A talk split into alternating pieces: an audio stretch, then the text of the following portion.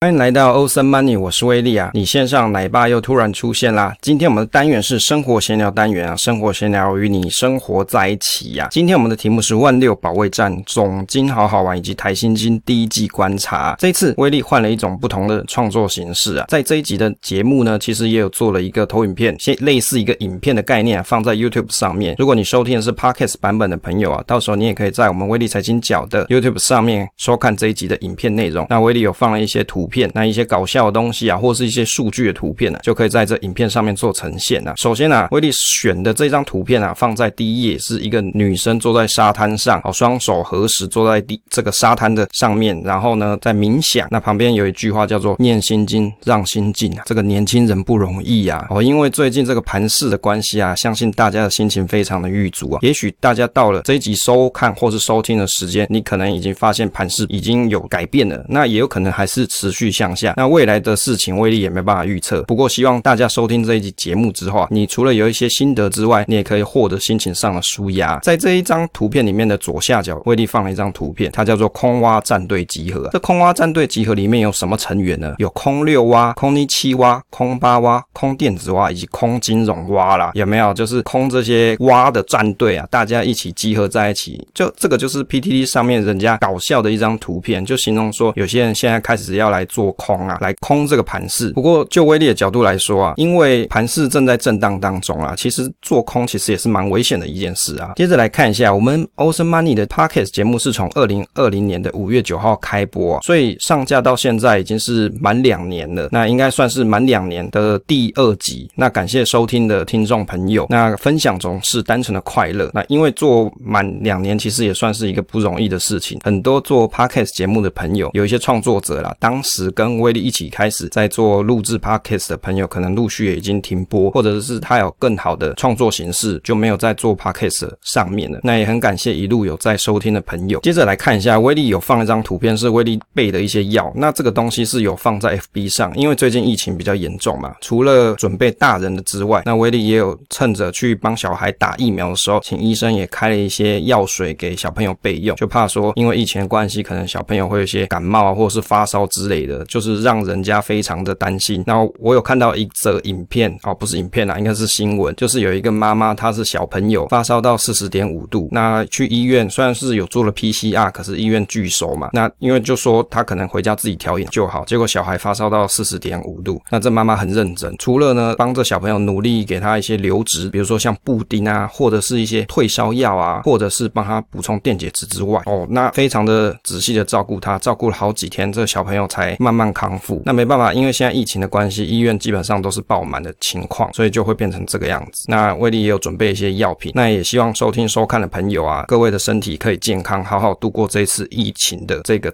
磨难啊，哦，就是给这个全人类的磨难。接着来跟大家分享一下，威力在五月的部分啊，有分享一些文章以及电子书的进度部分。五月除了我们有上架关于股息股利的这部分的讨论的文章之外，还有上架零零九零五的分析文章。当然，这个零零九零五的分析内容已经在前几集的 Podcast 节目有跟大家分享过了，所以如果你没看文章的朋友，其实你也可以回听过去的节目集数。但是如果你比较想要看一些详细的数据啊，或是讨论的部分，那你可以来看这两篇的文章。电子书的部分，我们的电子书是小白猫学好投资啊，击破各关卡，带你揭开投资世界这一本电子书啊。那因为它 slogan 很长啦，原则上就是给新手小白看的一本书。那这本书呢，目前是写到第二章，预定可能会有五到六章。那那目前是到第二章，小白猫逛大观园，投资工具好多怎么选啊？原则上，这个就是威力在过去投资的经验里面逐渐累积出来，就是关于威力认识的这些投资工具，那把它做一些详细的整理，那让投资新手朋友你可以比较简单易读，算是一个懒人包的概念。也许上面的东西你可能在别的地方有看过，也许你没看过，不过我相信收看完的朋友，你应该会有一些比较自己的体悟。那因为威力写作的风格，关于投资理财文章啊，比较不太像是。强迫灌输一些观念给你，而是给你一些启发，让你可以去思考怎样子的东西是比较合适、比较适合你的。那如果你有兴趣的朋友，可以到我们威力生活财经生活随笔这个方格子文章里面去做收看。接着来跟大家分享一下，威力有一些投资工具啊。最近我把这个投资工具啊重新整理了列表，让大家可以方便容易搜寻。其实有些投资工具是蛮重要，例如说什么，比如说现金流的规划嘛，比如说像是记账，或者是你有做存股的朋友，那我们有存股表，就是全自动系列，或者你想要用 Google Finance 做一些云端的观察表，可以让在上班的时候拿出你的手机看一下你的目前的仓位以及股价的变化。如果你有以上这些内容需求的朋友啊，导师可以来使用威力的工具。那这些工具都是不用钱的，你可以来这边连接点选去做下载使用。另外有些工具啊，威力是放在社群里面，就是我们威力财经角投资生活室的这个赖社群里面，在这个赖社群里面有放一些，比如说像是股票的存股观察清单，就是威力所整理的一些清单，以及存股的资产配置的试算表。那还有一些像是金融股的观察表，比较新的版本有包含像是还原股价计算、自动抓股息啊、报价这些，甚至还有抓财报的部分都把它合在这里面。那另外还有像是股票直接的这个试算表啊、回测表，以及云端的涨跌幅观察表。那这些东西如果你在社群里面，应该常常看到威力在贴，因为这些资料大家有的可能懒得点进去啦，那我就会去把它贴出来跟你讲说，哎，现在的盘市的状况是怎么样？那也可以让有持续收看收听的朋友啊，你可以了解现在的外面的金融情况是怎么样子。那如果你对这些东西你是蛮有兴趣，到时候可以来参加我们威力财经角的这个赖社群。不过因为现在是名额是满的，所以你可以先到我们 FB 上面的置顶文下方留言候补，那这样就有机会可以参加。那另外有些内容是做成教学的文章，那你可以到我们方格子里面去点选，例如说像是有 Google Info 用 VBA 去抓一些 data 资料，或者是你可以画用 Google 试算表去画一些乐活五线谱的回测，那这些东西啊都可以在我们方格子一起学程式这个单元里面可以去做学习。接着来跟大家分享一下，因为最近盘势不太好嘛，所以威力就有去看一些总经节目的分享，那也做了一个梗图啊，这梗图是写什么？物价涨升息啊，股票跌，头好痛啊！就也是有一个男生有没有手摸着他的头啊，在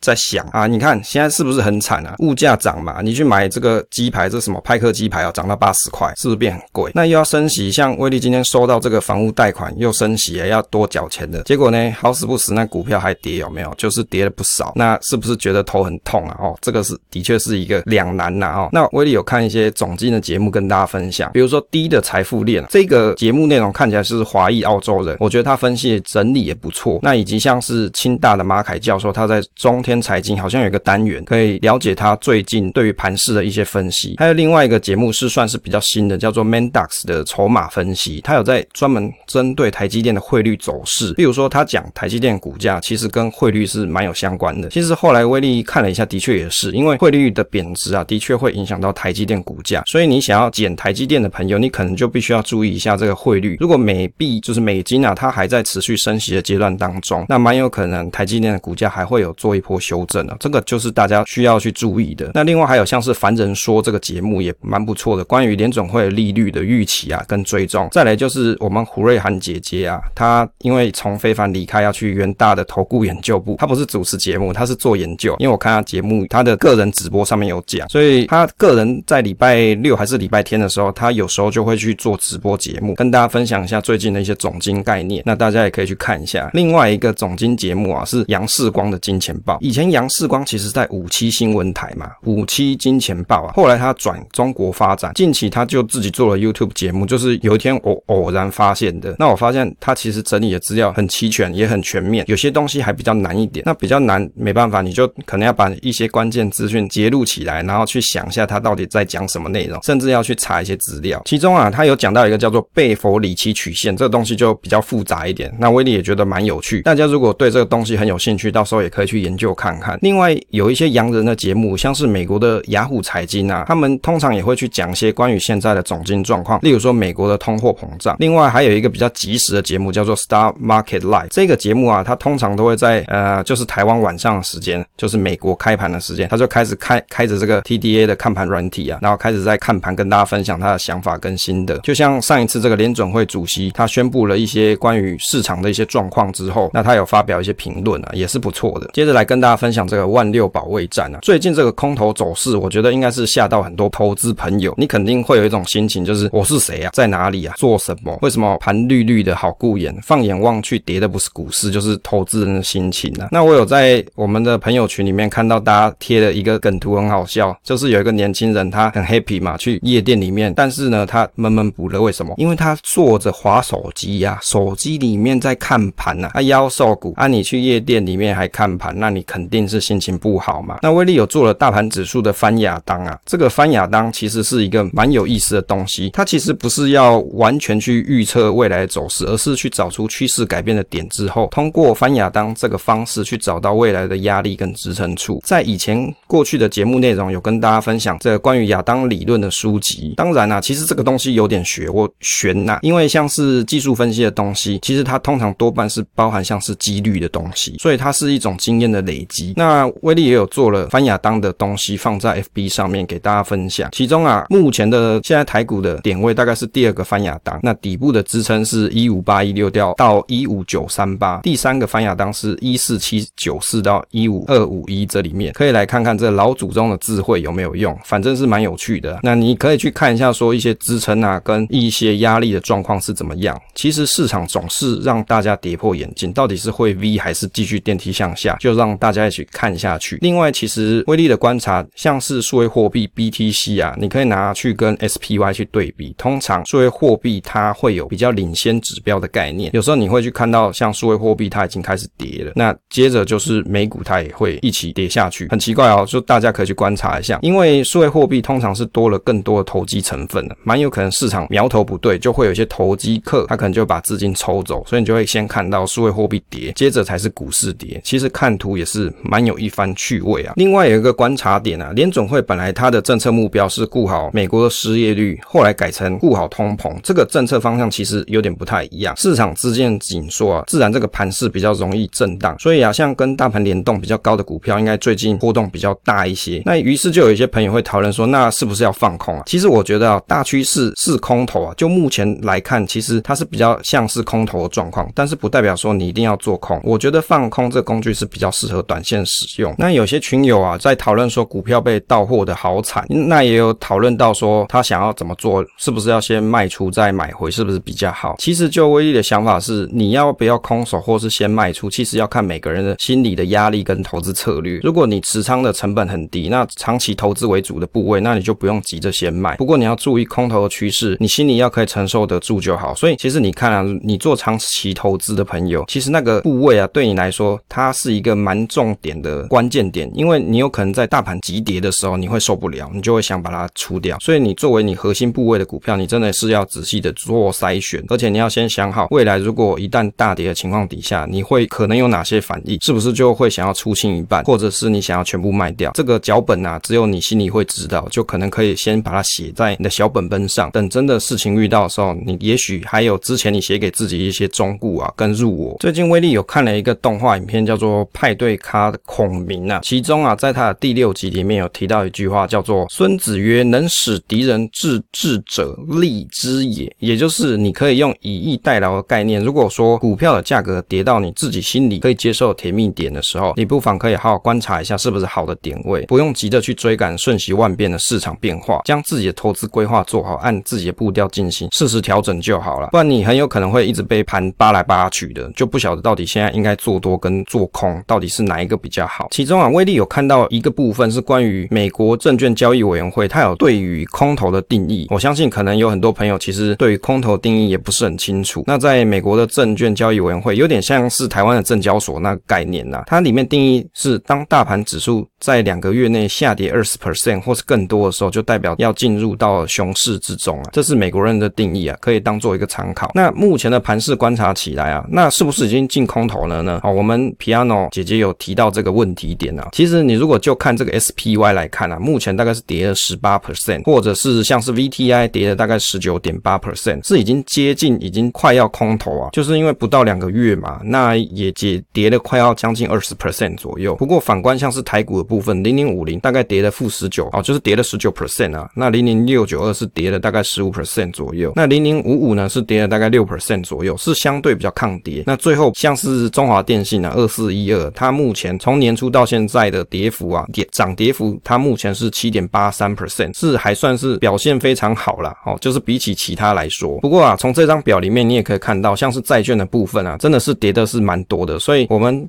群友小鱼大就有讲说啊，这个股票啊跟债券的部分啊都是双杀啦，就是双跌。不过这就没办法，因为现在的盘势是这个样子。那美国它到年底啊，甚至到明年它都还会有升息的态势，升息就跟债券的波动是相反的，应该说跟债券的价格是相反的。所以你一旦升息的价格，债券的价格就往下调，那你就会发现说，那你手上有做一些股债平衡的部位，哎，奇怪，怎么股票跌，债券也跌，反而是双跌的局面。你本来想说，那我赔一些债来来保护我的股票部位好了，可是会发现说，哎，怎么在今年的情势跟我想象的是完全不太一样？那这就是投资的风险之一。所以你在做资产配置的时候，绝对也不只能有像是股跟债的部分，可能还要有其他的部位来 cover 你的风险承受程度啊。接着来看一下这盘势观察关于金融股的部分啊，像现在金融股啊有很多的殖利率，大概都已经有五 percent 以上，搞不好到各位收听或者收看节目的时候，你就会发现说，哎，怎么一大堆有六 percent、七 percent 以上的？其实有可能啊，因为这个盘盘势逐渐在变化。像就以今天录制的时间来看啊，华南金跟合库金它的殖利率都有在五趴以上喽。像是大家可能会比较喜欢有一些像台中银啊，或是永丰银啊，或者是国泰金、富邦金，其实都已经有五 percent、六 percent 以上，表现也算是相当不错。但是就会有一些朋友就会担心说，是不是金融股啊？为什么状况最近第一季的情况好像不是很好？那为什么在金融股第一季的状况不是很好？就威力的观察来看，当然美债的升就是美债啊，跟升息可能是有一些相关，所以有些金融股啊，或是金控股，它持有一些美债的部位，可能价值就会减损嘛。那另外就是你去观察新闻，它有讲说，在台湾第一季这个关于交易的部分啊，就是证券交易的市场是相对的比较冷清啊，交易量比较减少，所以有些银行它可能有证券的部分，那这边的营收就会有一些缩少。所以你去看像证券业相关的，比如说像是元大金哦，那你就可以去观察它的营收状况是不是就会比较相对比较差一点，这是有可能的状况况。不过就威力的角度来看啊，如果你很喜欢金融股，也是作为你的核心持股之一，反而你是可以去观察一下哪些时候啊，这个殖利率跟它的营收表现的点位是你比较喜欢的。那因为呢，未来还是有升息的状况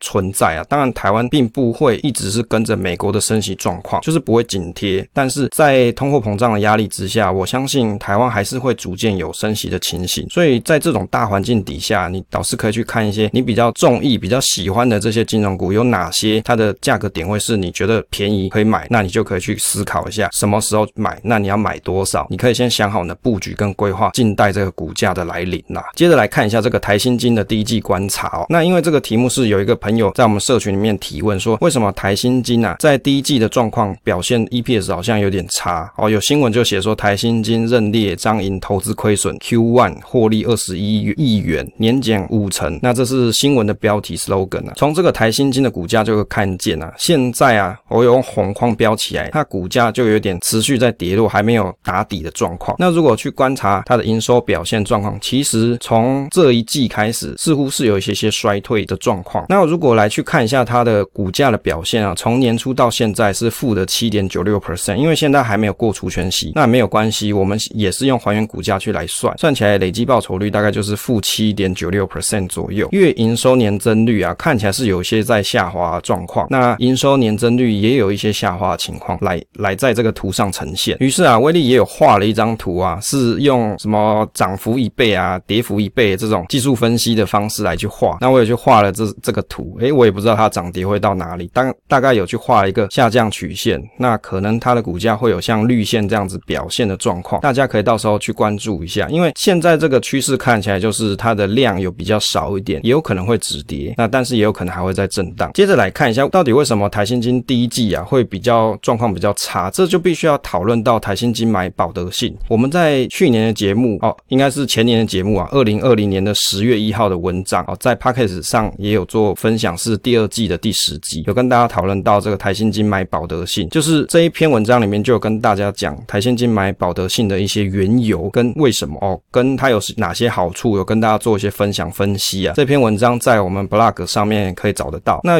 原原则上，台新金他去买这个保德信啊，有点算是条件交换，就是跟财政部做一些金管会啊，或者财政部，就是跟政府做一些条件交换，等于是我想把这保德信买下来，但是政府的条件是你可能要把彰银的股份慢慢出脱，这样让政府可以接受。于是我们就可以看得到，像台新人寿，就是台新金把这个保德信人寿买下来之后，它名字就叫做台新人寿保险股份有限公司。你可以看得到，在过去一百零九年度以及一百零八年度的时候，其其实它是有一些亏损存在的。所以大家就必须要知道一件事，就是通常有时候你可以做合并案啊，往往都是因为现在这个公司它的表现不并不是很好，才有机会被合并的。那威利的心得是说，看起来这个合并案的内容，因为账上有些资产受惠于升息，那等于是大家先讲好说升息啊，大家要各自分一半钱，所以台新的账上它就必须要保留一些钱钱起来，之后要分账用。所以你会发现说，它有先认列一些等于是要预存来分账的这个钱起来。那另外它还有出脱掉一些张银的股份，这样从张银来的获利也变少。那因为它持有张银的股数变少了，就像饼变小一样。那当然啊，在未来几年，台新金有跟政府讲说，他会陆续把手上张银卖掉，可能要花几年时间陆续卖，所以他手上张银的股数也变少。本来持有张银，手上就有股数可以认列有收益嘛，但是股数变少，等于收益也变少，就跟大家卖股票卖掉一样，就是收不到股息，这就是一种交换，卖张银拿保德信，跟政府谈的筹码。反正他彰银买了也没有经营权嘛，白搞了十几年。不过我想啊，台新买了人寿以后的获利来源就会比较多元一点，第一季或是第二季受到影响，可能后面就会好一些，因为升息应该不会只有到年底，应该说没有人想要做赔钱的生意。他们合并的时候应该有想过这个条件是不是对自己有利，也可以想成短期影响确实 EPS 变少。至于是不是一个好的加码点，大家就可以自己评估看看。长期影响就像是彰银这个合并拿不下来一样。不过保德信我看新闻是写说他它是百分之百持有，应该是没有这个问题，也把拖了很多年的张银的问题一并处理了。不过要注意的是，本来保德信它的营收的状况前几年的状况可能还有赔钱，不过我想也知道被合并的公司啊，往往它绩效不太好，这样才有机会可以谈合并。但是台新取算是取得保德信客户的意思啊。那最近台新人寿也有遇到一些问题，像是台新人寿它有一个主力保单金丰盛，它是被保险局依照未依保单公式宣告，将不稳定的收益放入宣告公式当中，以及投报率不足以支撑宣告的这些缺失遭到停售，等于有点冲击到寿险的市场。那我觉得大家可以陆续观察这个状况了。最后来跟大家分享这个鼓励扣抵税额试算。那威利有在我们 FB 上面发了一篇文章，是观察我们有一个叫做存股方程式的朋友，那他是另外一个投资理财部落格的版主，那他有在写一篇文章，是关于说他希望未来他可以透过鼓励扣抵税额，让自己的税金少缴一些。不过我有去做了试算，如果你所得是十二 percent 的人，本来就会课税啦，所以是有扣抵税额，只是节税，所以股息增加同时，那你所得税啊，自然缴的也会增加，只是当股息增加到一个程度的时候，所得税上升的幅度就不会太高。在这个试算里面啊，就比较详细去算出，就是依照他所写的这些内容，那威利有做试算，本来要缴四万五千块，那但是呢，他如果在股息的部分把它累积到四十三万的时候，那他实际上缴纳的税额会到六万块左右。好了，以上就是这一次跟跟大家分享内容啊。那因为威力很少用影片的形式来录制，不过我觉得这也是蛮有趣的部分，可以用图像的方式跟大家比较明确的表达自己的想法跟意思啊。那分享总是单纯的快乐，我们期待下一次再见。